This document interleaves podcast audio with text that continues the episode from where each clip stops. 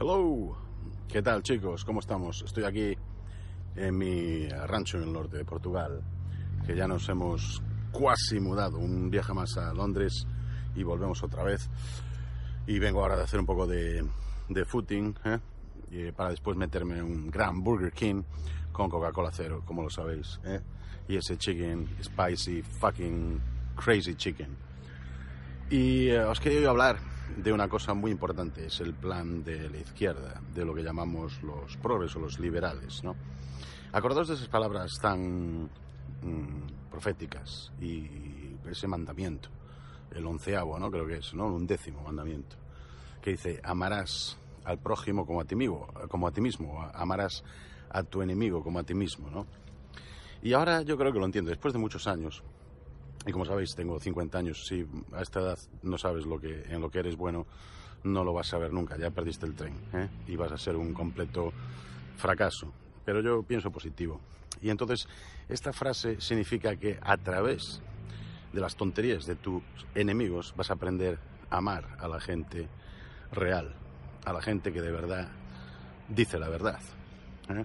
No es que tú pongas la otra mejilla o que en una lucha tú te dejes eh, sobrepasar por el otro. No, no, no, no.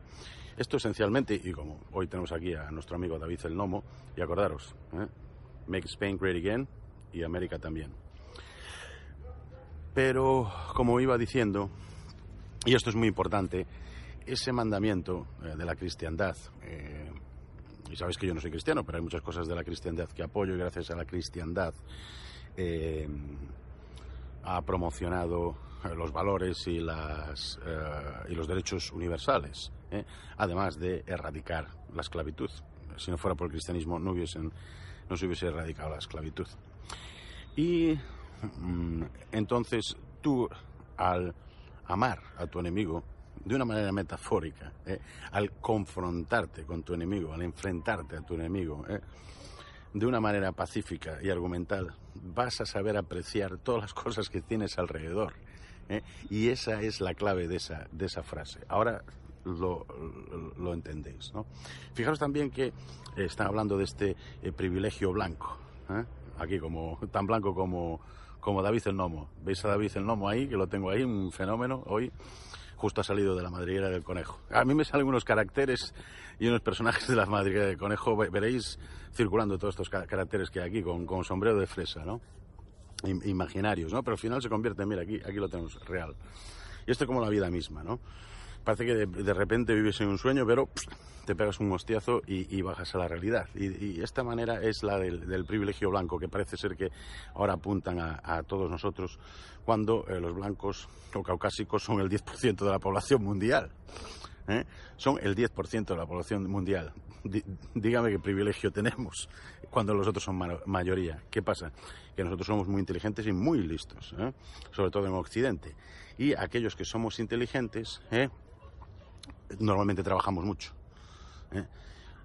Cuando alguien ha cambiado genéticamente eh, el ADN de algo para mejorarlo y para hacer una planta mejor y que no entren bichos en esa planta, alguien que ha hecho un coche eléctrico, por ejemplo, alguien que ha inventado la batidora ¿eh?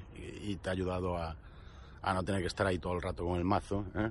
alguien que ha inventado el, el, coche, alguien que ha inventado eh, ese motor eléctrico. ¿eh? Son no, hombres normales y corrientes como tú y como yo.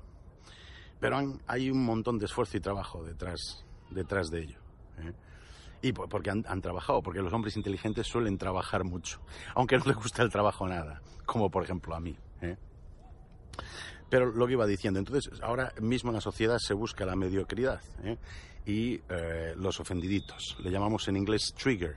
La gente eh, se, eh, se, ofende, ¿eh? they, they, get triggered. ¿eh? Lo vais a oír mucho como trigger, parecido a, a, tigre, pero trigger.